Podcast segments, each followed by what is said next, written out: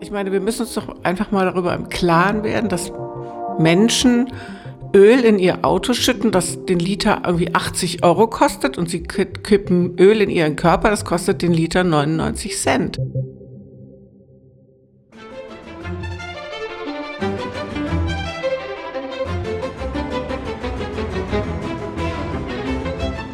Hallo und guten Morgen. Es ist wieder Dienstag, eine neue Woche mit dem Dein Potsdam Podcast. Hier ist wie jede Woche Anne und ich habe in dieser Woche die Gastrosophin Katrine Lien mit bei mir. Hallo Katrine.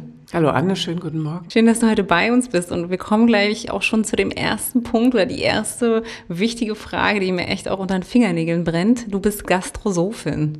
Was ist denn eine Gastrosophin? Ach, das ist so schön, dass du das fragst, weil irgendwie fragen das alle, aber dann merkt sich's keiner. Eine Gastrosophin ist eine Frau oder ein Mensch, ein Gastrosoph. Eine Gastrosophin sind Menschen, die sich in erster Linie mit der Gastronomie beschäftigen und in zweiter Linie mit der Philosophie. Und daraus setzt sich dieses wundervolle Wort zusammen. Und man kann das tatsächlich in Salzburg als Fernstudium studieren, die Gastrosophie. Aha. Und das ist ein sehr spezieller Bereich, der für viele Menschen noch ein bisschen fremd ist, aber ich versuche es eben auf eine charmante, verführerische Art äh, den Menschen näher zu bringen. Und äh, du hast es studiert oder du hast es angeeignet? Äh, ich habe es angefangen und abgebrochen, weil es war irgendwie so furchtbar theoretisch. Ja. Ich bin ja eher ein bisschen praktischer veranlagt und ähm, habe mich dann eines kleinen ähm, Tricks tatsächlich bedient und habe die Gastrosophin als Patent angemeldet, als Wortbildmarke mhm. und das fanden die Salzburger nicht so witzig. Ich fand es sehr spannend und fand es auch vor allen Dingen wahnsinnig innovativ. Okay, okay. Und du hast es bekommen, das Patent, oder nicht? Ja. Ja, sehr schön. Mhm. Herzlichen Glückwunsch. Ich habe es auch schon mal versucht, ähm, aber wir wurden knallhart abgelehnt tatsächlich. Aber ich versuche es nochmal anders. Ich habe noch schon wieder eine neue Strategie in meinem Hinterkopf. Um was patentieren zu lassen? Ähm, ja, genau, um eine, genau, zu lizenzieren lassen. Ah, genau. da können wir mal drüber sprechen, weil ich, da gibt es äh, kleine Tricks, dann geht es eigentlich relativ simpel. Okay, dann müssen wir aber machen. sehr, sehr gerne. Ähm, ich, wir kennen uns ja, ich glaube, wie man gerade auch mitkriegt, äh, wir kennen uns schon ein bisschen. Ähm, wir waren schon das ein oder andere Mal unterwegs und du arbeitest, bist ja auch mit der PMSG relativ eng verbandelt, sage ich mal. Dazu kommen wir sicherlich in dieser Episode noch. Ich würde ganz kurz nochmal ähm, sagen, ich nehme dich ja sehr als auch genussvollen Mensch wahr, der auch mit beiden Beinen im Leben steht, aber trotzdem, wo das Lebensgefühl und die Lebensqualität einen sehr, sehr hohen Stellenwert hat. Was bedeutet denn Genuss und Lebensqualität für dich? Alles. Alles. Ja. Hm. Weil ich glaube, das habe ich im, im, Laufe der Jahre auch gelernt, dass es tatsächlich so ist, dass Essen Leib und Seele zusammenhält, dass es Dinge gibt, die tatsächlich glücklich machen. Deshalb gibt es von mir ja auch so eine kleine immer wiederkehrende Reihe, so als Trostessen. So Dinge gibt, wie ich denke, wie in der Kindheit, wenn du was vom Löffel lutschst, dann hast du so eine emotionale Verbindung, die ja. vom Herzen irgendwie direkt in die Zunge äh, zum Herzen geht und dich dann ganzheitlich wärmt. Das ist was, was ich, ähm, ja, das ist irgendwie äh, wirklich hoch emotional. Mhm. Und das ist was, was Essen kann. Also für mich ist das ist ja auch irgendwie mit so einer meiner Hauptsprüche, dass ich sage, Essen ist ein Seelenöffner. Ja. Gutes Essen. Ja. Kein Fastfood, nicht im, im Gehen essen. Das, man nimmt es gar nicht mehr wahr. Also mhm. Essen ist ja viel mehr als nur irgendwie ein Stück Brot. Wenn man das Wort mal auseinander nimmt, ist es ein Lebens Mittel, das Mittel zum Leben schlechthin. Ja, ja, kann ich, kann ich, kann ich sehr gut nachvollziehen. Und ähm, ich glaube auch ganz wichtig ist, und wo ich, wo ich auch manchmal denke, man, warum wissen wir das nicht in, in Zeiten der ganzen, ich sag mal, Lebensmittelskandale tatsächlich auch? Ähm, von wegen, keine Ahnung, Bakterien in der Milch oder das im Fleisch und hier und da. Da legst du ja auch echt wirklich großen Wert drauf, ne? Ähm, wo deine Materialien, deine Bestandteile, deine Zutaten herkommen ähm, die du dann weiterverarbeitest, richtig? Auf jeden Fall. Also ich habe ähm, in den Jahren, in denen ich jetzt in Potsdam bin, das sind jetzt sechseinhalb, als erstes angefangen, mich hier auf dem Land umzugucken und Menschen zu suchen, die auch so denken wie ich. Das sind ja nicht nur Bauern, das sind ja auch andere Leute, auch Gast, es gibt ja auch Köche hier und Gastronome, die das auch wollen. Es ist ein bisschen schwer, das in den Köpfen zu implementieren, weil der Lebensmittelhandel eben so wirklich kon konträr anders ist, also im Grunde genommen wirklich diametral. Und das, was du angesprochen hast, Bakterien in Milch. Ja, aber es war auch wieder nur in Anführungsstrichen Billigmilch. Hm. Und ich meine, wir müssen uns doch einfach mal darüber im Klaren werden, dass Menschen Öl in ihr Auto schütten, das den Liter irgendwie 80 Euro kostet und sie kippen Öl in ihren Körper, das kostet den Liter 99 Cent. Da stimmt doch was nicht. Und da müssen wir irgendwie anfangen. Auf der anderen Seite habe ich es mir ehrlich abgewöhnt, äh, zu sehr die Leute ja nicht zu bedrängen, aber ihnen ich versuche Empfehlungen zu geben, sagen wir es mal so. Also letztendlich, wir sind Erwachsene. Wir müssen, wir können das selber entscheiden. Wenn einer immer bei dem MCD-Punkt essen will, bitteschön, dass das im Grunde genommen kein Essen ist, das wissen wir ja eigentlich. Ja. ja, ich meine, letztendlich muss jeder die Entscheidung natürlich für sich alleine treffen und jeder kann seinen, seinen Beitrag nur in dem Maße leisten, in dem es für ihn tatsächlich auch möglich ist. Ne? Es gibt ähm, ja die unterschiedlichsten sozialen Schichten, die wir beachten müssen und, und, und. Aber schön fand ich deinen Ansatz, dass du gesagt hast, du willst halt die Leute nicht belehren, sondern du kannst Tipps geben und ähm, dass wir miteinander tatsächlich auch ein bisschen mehr erreichen. Gerade auch in Zeiten von, keine Ahnung, Greta Thunberg meinetwegen und, und, und. Ne? Ja, was mich schon, wo ich, ja, erhobener Zeigefinger ist furchtbar, aber wir, also wir brauchen einfach ein, ein kostenloses Schulessen, wir brauchen in den Kitas irgendwie mehr vernünftiges Essen. Und na klar hat das ein Stück weit auch mit Geld zu tun, wobei ich finde, es, du kannst dich, wenn du dich jahreszeitlich und regional ernährst, von wirklich wenig Geld sehr gut ernähren. Das ist vegetarisch, das ist zum größten Teil vegan. Alle schreien, dass sie das wollen. Es macht aber niemand. Es ist eine Minderheit, die äh, davon ausgehen, dass sich so zu ernähren. Und viele gehen dann halt leider in so ja vegane Kaufhäuser und kaufen eben viele Dinge wieder in Dosen. Das ist für mich aber auch nicht Kochen. Hm. Also und Kochen finde ich und Essen, das ist ja auch das, worüber wir auch schon gesprochen haben, ist, was ist denn eigentlich mit dem Miteinander? Wir haben auch so viele Leute, die alleine sind man könnte doch auch am Tisch mal zusammensitzen und einfach mal essen zusammen und dabei auch sprechen und auch mal die Telefone irgendwie aus der Hand legen. Hm. Ja, könnte man. Ähm, ist natürlich äh, ist, ist eine sehr spannende Idee. Man kann ja bei dir zu Hause auch ähm, essen oder zusammen mit dir kochen, richtig? Nee, nicht so ganz. Okay. Also man kann, ähm, man kann zu mir kommen in meine Salons und dann ist es so, dass es ums Gespräch geht und man kann mich mieten als sozusagen Privatköchin oder Mietköchin, wenn ich dann zu den Leuten nach Hause komme und bei ihnen koche. Und man kann mit mir kochen in zwei Kochstudios im Moment. Eins ist hier in Babelsberg und eins ist in Berlin, in Schöneberg. Weil in meiner Küche ist es nicht möglich. Erstens ist sie zu klein. Und, äh, und da sind mir dann tatsächlich auch vom Gesetzgeber Grenzen gesetzt. Okay, okay, ja, verstehe ich. Ähm, was, was kommt denn, also was kommt denn bei dem Potsdamer oder bei dir als Potsdamerin auf den Tisch? Also vor allen Dingen gibt es viel Saisonales und jetzt, äh, wir sind ja sozusagen noch im Winter. Äh, da gibt es halt Äpfel, es gibt Birnen, es gibt rote Beete, es gibt Kohl, es gibt ganz viel mit Kartoffeln. Das ist für mich auch so immer wieder meine Hommage an Friedrich den Großen an Potsdam zu sagen, viel aus ähm, Kartoffeln zu machen. Und dann gibt's eben diese sehr witzige Idee, die ich ja durch äh, euch letztes Jahr kennengelernt habe mit dem Granatapfel aus Sanssouci. Und den kann man halt im Winter auch sensationell einsetzen. Der wächst nicht hier, um ihn so wirklich verwenden zu können.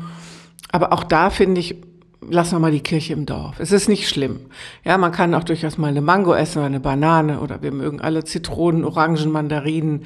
Nur regional ist dann über so eine Winterzeit einfach auch zu langweilig und ähm, ja, es muss auch, finde ich, nicht sein. Hm, hm.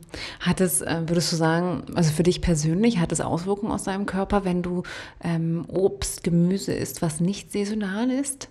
Also was, wo du ganz genau weißt, also ich weiß nicht, wir sind im Januar, Tomaten ist jetzt nicht gerade Tomatenzeit oder Erdbeerzeit. Also ich bin da für mich selber und äh, ja im Grunde auch in meinen Kochkursen sehr rigoros. Das gibt's bei mir einfach nicht. Ich esse äh, Jetzt gibt's ja noch ähm, die Tomaten, die so ja aus, ähm, aus wärmeren, ähm, sagen wir mal, beheizten äh, Gartenanbauanlagen kommen. Aber ansonsten esse ich im Grunde genommen von November, Dezember bis Ende April keine Tomaten, weil es die hier nicht gibt. Und es schmeckt mir nicht, was man im Supermarkt kaufen kann. Es ist alles äh, lange hergeflogen und oft ist es eben auch wahnsinnig pestizidbelastet. Und das macht was mit mir. Also ich merke das tatsächlich, wenn ich sowas esse, dass es mir schlecht geht. Ja, ja, spannende, auf jeden Fall eine ganz, ganz spannende Diskussion, ein spannender Ansatz. Ähm, wirklich auch darauf zu achten, was ist denn jetzt eigentlich saisonal, was wächst jetzt gerade eigentlich und wie reagiert mein Körper denn darauf, wenn es nicht daherkommt. Ähm, ich glaube, da sollten wir uns auch an der einen oder anderen Stelle wirklich mal die Frage stellen, ob jetzt gerade die Erdbeeren wirklich im Januar denn auch wirklich sein müssen. Ne? Ja gut, die Frage ist simpel, ne? Die Antwort, also die, Entschuldigung, die Antwort ist simpel. Die Antwort lautet nein. Äh, und Leute, die sagen, ja, aber ich will meine Smoothies oder ich will dies oder ich will das, ja, bitteschön, dann nehmt doch aber Sachen auch von hier. Man kann ja auch wundervoll Dinge aus Äpfeln machen. Und natürlich kann man, das habe ich ja eben schon mal gesagt, eben auch sich vielleicht mit Mangos oder Bananen weiterhelfen. Aber gerade eine Erdbeere ist auch so, eine, so ein zartes Früchtchen. Ja? das kleine rote Ding. Äh, wenn das so lange transportiert wurde und in Folie eingepackt ist, und wenn man sich das mal ernsthaft überlegt, schmecken, tut es nicht nach Erdbeere. Und wenn es nach Erdbeere schmeckt, ist das Kunst. Das ist sozusagen besprüht. Und das, also ihr könnt mir nicht sagen, das, das kann man irgendwie nicht essen. Ja, du hast da alles gut. Du hast da klare Ansichten und dafür bewundere ich dich tatsächlich. Ähm, du hast, wir haben aber noch nicht über das Fleisch gesprochen. Und in Potsdam, ah. Brandenburg oder Preußen hat schon Fleisch auch tatsächlich Tradition, prinzipiell. Ähm, wie wie sieht's aus? Gibt es bei dir in deiner Küche auch Fleisch? Aber selbstverständlich. ich bin ja gebürtig aus Niedersachsen. Das ist auch ein Land, in dem es Fleisch gibt. Meine Großeltern hatten einen Bauernhof. Mein Vater war Jäger. Ich bin damit groß geworden. Es gibt äh, auch jetzt so im Winter für mich nichts Besseres irgendwie als so ein glücklich machendes Gulasch mhm. mit so einem Kartoffelstampf und irgendwie noch so ein bisschen, ach, Pastinakenpüree oder so, finde ich alles Hammer. Aber auch das kaufe ich bei Leuten, die ich kenne. Ja. Und das ist in Potsdam wirklich simpel.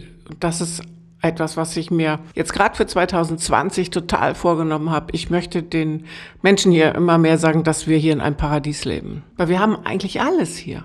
Ja. Wir haben Fische, wir haben Tiere, wir haben sogar, gibt Leute, die haben Kiwis in ihren Gärten, weil es hier bei uns so schön warm ist. Wir haben alle Sorten im Sommer wieder dann von Salaten. Ich meine, hier gibt's den besten Spargel der Welt. ähm, hallo Leute, es ist doch wirklich ähm, nicht so schwierig und was ich halt auch immer wieder sage und tatsächlich auch so meine, was auch auf meiner Internetseite steht, ruft mich einfach an, fragt mich. Äh, ich bin gerne bereit, mein Wissen auch weiterzugeben und mein Wissen ist eben komplett alltagstauglich und es ist für jeden tauglich. Ich bin ähm, nicht für irgendein Chichi oder so zu haben. Bei mir gibt es im Grunde genommen wirklich ehrliche Landküche. Ich glaube, es ist auch ganz wichtig, ähm, dass wir gerade in diesen ganzen Zeiten von Klimanotstand, die Stadt Potsdam hat ja auch Klimanotstand ausgerufen, dass wir uns genau solchen Fragen auch stellen und auch sagen, wie du gesagt hast, zum Beispiel mit der Erdbeere, was ist drin, ähm, wie viele Verpackungen finden wir da und wie lang war der Transportweg. Ähm, ich bin auch, ich bin ja vollkommen bei dir. Ich bin ein Riesenfan von Spargel. Ich esse aber auch gerne mein Schnitzel dazu, muss ich auch sagen. Und wenn dann die Kartoffeln noch kommen von unserer Region äh, mit dem Schweinefleisch aus der Region, dann geht es eigentlich nicht viel besser. Sauce Hollandaise kriegen wir auch noch alle hin mit Eiern. Ähm, also wunderbar. Ja, ich bin, also ich bin da, ich bin da ein ganz großer Befürworter zu dem Thema. Und es ist auch eine gewisse Form, wie du ja gesagt hast, wie du eingangs gesagt hast, der, der Lebensqualität und auch der Einstellung und was bedeutet für dich Genuss. Es, natürlich ist es, ich glaube schon, manchmal ist es so, du hast Stress, dann musst du schnell mal die gute alte Stulle zwischendurch essen. Ähm, es hat schon auch tatsächlich Tradition. Was hat dich inspiriert, ähm, so umzusteigen auf diese Art des Lebens? Ich bin damit in weiten Teilen groß geworden. Bei uns zu Hause wurde immer frisch gekocht. Meine Mutter war auch berufstätig, aber meine Großmutter hat ähm, zum Teil auch bei uns mit dem Haus gewohnt und die hat immer gekocht. Meine Großmutter mütterlicherseits war auch Köchin, also es liegt alles irgendwie relativ nah so bei mir. Und es ist einfach für mich ein, ein Lebensgefühl, das entstanden ist nach, oft ist es ja leider so, der Mensch ist ja irgendwie so bescheuert, ähm, nachdem es ein paar Schicksalsschläge gab und ich mich wirklich gefragt habe, was macht das Leben wirklich aus? Was will ich? Hm. Was ist für mich wichtig? Und, und gerade beim Essen finde ich es auch einfach, muss die Frage erlaubt sein, was tue ich mir da eigentlich an? Also was füge ich mir zu an Speisen? Und bin ich es denn nicht wert, mich wirklich exzellent zu ernähren? Mhm. Und exzellent kann durchaus im Winter sein, dass ich mir abends einen Apfel in der Pfanne brate. Ich finde, ich, ich liebe das. Ja. Und dazu esse ich dann auch eine Butterstulle. Das ist so simpel ja. und gleichzeitig ist es so großartig, weil es schon irgendwie auch glücklich macht. Ja. Und ich finde dieses schnelle so nebenbei und nebenher essen mm, unverständlich. Ja. Wo gehst du denn in Potsdam gerne essen? Sag mal. Ähm, ich gehe eigentlich so gut wie nie essen. Okay. Ähm, es gibt sicherlich den einen oder anderen, den man nennen könnte. Das mache ich jetzt aber ganz bewusst nicht, weil du sagst du A ist B traurig, sagst du C, möchtest D eigentlich auch. ähm, deshalb werde ich da gar keinen Namen nennen. Aber ich finde es auch trotzdem, es ist schwierig, weil Potsdam in weiten Teilen eben doch von seinen Touristen lebt. Und das wissen wir ja alle, die kommen vielleicht mal wieder, aber dann gehen sie woanders hin und dann ist es nicht so wichtig. Es gibt aber in Potsdam auch wirklich regionale Küche und Menschen, die sich Mühe geben. Das muss man wirklich sagen. Das ist sicherlich nicht die Masse, aber es werden tatsächlich jedes Jahr mehr und das freut mich auch unwahrscheinlich. Ja, also ich muss schon sagen, tatsächlich, ähm, also ich finde es immer bemerkenswert, wenn ich reise und auch dienstlich oder privat, ähm, wie sehr man sich dann aber auch der Kultur schon verbunden fühlt anhand des Essens. Ähm, also ich weiß, wenn du nach Italien fährst oder nach Spanien, also ins, in den, ins Mittel, in den Mittelmeerraum, da definieren sie sich über Essen. Und ähm, da gibt, hat Essen einen ganz anderen Stellenwert. Türkei, das Gleiche. Und ähm, ich finde schon, dass du eine Kultur näher oder stärker wahrnimmst, auch wenn du sie durchs Essen erleben kannst. Nun hast du ähm, viele eigene Kreationen, äh, auf die du auch kommst, richtig? Ja. Also du experimentierst doch auch gerne, oder? Ich liebe das. Ich würde irgendwie, ähm, also ich würde am liebsten irgendwie einmal im Monat irgendwie was Jahreszeitliches äh, erfinden. So, das heißt dann irgendwie Junilein oder herbstlich oder Winterschnee, keine Ahnung. Aber die Problematik ist halt, dass es ähm, du musst es halt irgendwie dann auch verkaufen, öffentlich machen. Und ich habe zwar zwei äh, Küchen auch, in denen ich arbeiten kann, weil das ist halt der nächste Punkt. Wo stellt man das her? Das muss ja dann auch gewisse Standards mhm. haben. Da muss ja auch irgendwie die Hygiene eingehalten werden. Das ist in Deutschland ja zum Beispiel auch ganz anders als in Italien. Also hier ist man nicht so lässig. Nee, nein. Ähm, und die großen Skandale passieren aber in den Konzernen und nicht bei uns kleinen Manufakturen. Das möchte ich an dieser Stelle auch mal ganz deutlich sagen. Weil die, also viele Leute, die ich kenne, die auch hier irgendwie kleinere Manufakturen haben oder auch Öl herstellen, das haben wir ja hier im Land auch alles, die müssen sich schon teilweise ganz schön nach der Decke strecken, weil sie so wahnsinnig kontrolliert werden. Das sollten Sie bei den Großen irgendwie immer machen. Das würde mir gut gefallen. Ja, aber ich erfinde immer mal wieder Dinge ähm, jahreszeitlich und habe ja auch hier für euch schon mal was erfunden. Genau, was hast du denn für uns erfunden? ja, also das ging damit los, dass wir im letzten Jahr äh, uns zusammengesetzt haben und wir den, eigentlich ja für die Touristen und auch so für die Potsdamer was anbieten wollten. Und ich liebe ja die Königin Luise und weil ich sie auch so hübsch finde und ihre Geschichte ist irgendwie auch so, ja, es geht einem ans Herz. Und dann habe ich eben für die, für praktisch für sie als Hommage auch mit ihrem Namen eine Salatsoße entwickelt, die, das war aber eurem Wunsch entsprechend, äh, eine Basis hat von Granatapfel. Mhm passend zu der exotischen Winterbox. Da gab es auch übrigens schon mal eine Episode mit Nanette zur exotischen Winterbox. Ähm, aber ja, genau, da haben wir, haben wir den Wunsch geäußert, es wäre doch schön, dass wir rund um den Granatapfel was machen können mit dir zusammen, weil diese Frucht ja so unglaublich königlich ist und ein, quasi eine Krone aufhat. Mhm. Ähm, und damit auch nochmal der Bezug vielleicht auch in dem Fall bei dir zur Königin Luise, die ja die preußische Königin der Herzen war. Ähm, und ja, eine unglaublich hübsche Frau, was wir so auf den Gemälden sehen dürfen. Ähm, und die exotische Winterbox, die Programmpunkte sind quasi die Kerne, die ich mir im Granatapfel vorstellen kann. Genau, und ein Punkt ist quasi, oder ein Kern ist quasi die Salatsoße. Ganz genau. Aber das ist ja noch nicht alles, was man bei uns auch in unseren Touristinformationen von dir erwerben kann, oder?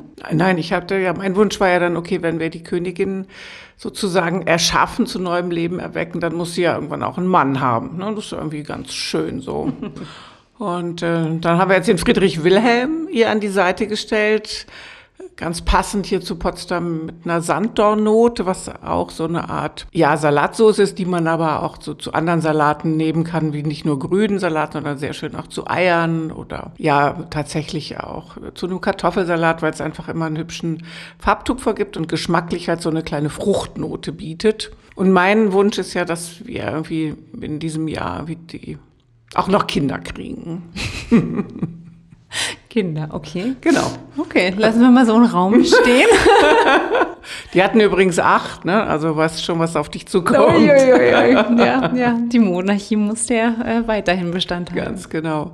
Ja, und was ich allerdings ja auch für euch gemacht habe, was ich äh, auch wirklich wunderschön finde, das ist die Potsdam Box. Und diese, diese kleine, ja, irgendwie ökologisch auch wertvolle kleine Schachtel, mit diesen drei Gläschen Gelee, die man zu vielen Dingen essen kann, aber eben vor allen Dingen auch die kleine Geschichte, die ich mir dazu ausgedacht habe. Das ist dann die Philosophin in mir, die dann einfach sitzt und schreibt und das für die Touristen und auch für die Potsdamer gemacht hat. Und was ich dann so großartig fand, dass ähm, ihr das dann eben mehrsprachig gemacht habt, sodass im Grunde genommen jeder, der diese Box in den Händen hält, irgendwie so ein Stück Potsdam an sein Herz drücken kann. Und das ist was, ähm, das finde ich ähm, wirklich sehr, sehr schön. Ja, und ich muss auch das Feedback da zurückgeben. Also die Zusammenarbeit war auch super.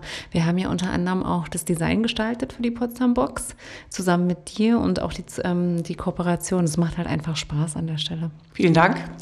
sehr gerne, weil das ist vielleicht auch ein Thema, ich glaube, da kannst du auch sehr, sehr gut mitreden. Ich finde, wir, ich sage jetzt mal, wir Deutschen, wir loben einander ja auch sehr, sehr wenig und sehr, sehr sparsam. Und wenn wir es tun, dann meinen wir es aus vollem Herzen. Und Frauen untereinander sollten sich sowieso immer unterstützen. Da bist du ganz auf äh, meiner Linie. Also das ist ja auch eins meiner mit wichtigsten Kernthemen, also die, die Frauen zu unterstützen, was ich ja schon, weiß ich, über 30 Jahren tue und mich immer wieder wundere, dass es auch gerade im Berufsleben so selten passiert und da dann doch eher der Neid immer noch regiert und man sich so ein bisschen spitzmündisch betrachtet und denkt, ach na, die schon wieder, anstatt wirklich das sozusagen als Schwarmintelligenz zu nutzen und zu sagen, hey, kommt, wir setzen uns zusammen und wenn wir kriegen das hin, weil wir sind auch viele und wir sind viele gute Frauen und ich habe hier in Potsdam in den letzten Jahren sehr gute ja, fantastische, intelligente, witzige Frauen, Künstlerinnen kennengelernt. Das macht einfach Spaß und ich glaube, wir sind da auch auf einem guten Weg. Ich habe mich so ein bisschen dran gewöhnt, dass ich da irgendwie immer der Oldie bin. Aber es, ja, auch das ist irgendwie schön. So, das, alt werden wir ja jeder und jeden Tag irgendwie einen Tag älter. Egal. Aber das eben auch zu nutzen und ein Stück weit auch weiterzugeben. Das ist was, was ich so im letzten Jahr irgendwie wirklich erst so richtig verstanden habe, dass junge Menschen mich vieles fragen und sagen, hey, und wie toll, dass du einfach dein Wissen weitergibst. Und äh, ich sage immer, ja, also Wissen zu verschenken ist eigentlich eine meiner größten Leidenschaften. Und ich finde, damit hast du es sehr, sehr philosophisch gerade auch ausgedrückt. ja, Wissen zu verschenken, ist es so, so, ja, was heißt denn das? Da könnten wir, glaube ich, noch ganz, ganz viel drüber reden. Ähm, Katrine, wir sind leider schon am Ende der Zeit. Ähm, es geht immer rasend schnell, dass wir 20 Minuten oder wie auch immer am Ende füllen. Und wenn du nichts dagegen hast, dann würde ich dich gerne für die nächste Staffel wieder dabei haben, ähm, dass wir nochmal weiter philosophieren im gastrophischen Sinne. Ähm, es hat sehr, sehr viel Spaß gemacht. Wir haben über die verschiedensten Themen gesprochen. Wir haben über, darüber geredet, was saisonal äh, jetzt auf den Teller kommen sollte, wie man vielleicht äh, seinen Beitrag dazu leisten kann, die Umwelt weniger zu belasten, ähm, nachhaltiger zu denken, zu leben, aber vor allen Dingen auch, ähm, wie man an seinem eigenen Selbstgefühl, der Lebensqualität ähm, arbeiten kann oder die vielleicht sogar steigern kann. Potsdam hat die unterschiedlichsten Facetten. Man kann ähm, dich wahrnehmen, man kann Private Dining mit dir machen in zwei Küchen, hast du gesagt. Einmal in Potsdam, einmal in Berlin. Ähm, und du hast die verschiedensten Salatsoßen-Kreationen bereits für uns in TI gezaubert. Auch dafür sind wir sehr dankbar. Vielen Dank. Wenn ich was vergessen habe, dann hast du jetzt noch die Gelegenheit, was zu sagen. Ich sage als allererstes mal ganz, ganz herzliches Dankeschön auch für die wundervolle Zusammenarbeit, dass ich euch hier alle kennenlernen durfte und wir ich empfinde mich irgendwie auch so ein bisschen als Teil eures Teams, obwohl ich Dienstleisterin bin, habe ich immer das Gefühl, so dazuzugehören. Und du hast das jetzt wundervoll zusammengefasst und es fehlt nichts. Es ist einfach eine schöne, schöner Moment. Und es ist eigentlich schade, dass es schon vorbei ist. Ja. Und na klar, ähm, ich bin gerne wieder dabei. Ruft mich einfach an, dann komme ich. Ist ja auch einer meiner Lieblingssätze. Ja. Ähm, Ruf mich an, wenn du mich brauchst. Ich bin da. Sehr schön. In dem Sinne, lieber Zuhörer, ich wünsche dir eine wunderschöne Woche, eine gute Woche, eine erfolgreiche Woche, eine gesunde Woche und bis zum nächsten Mal. Tschüss. Tschüss auch von mir.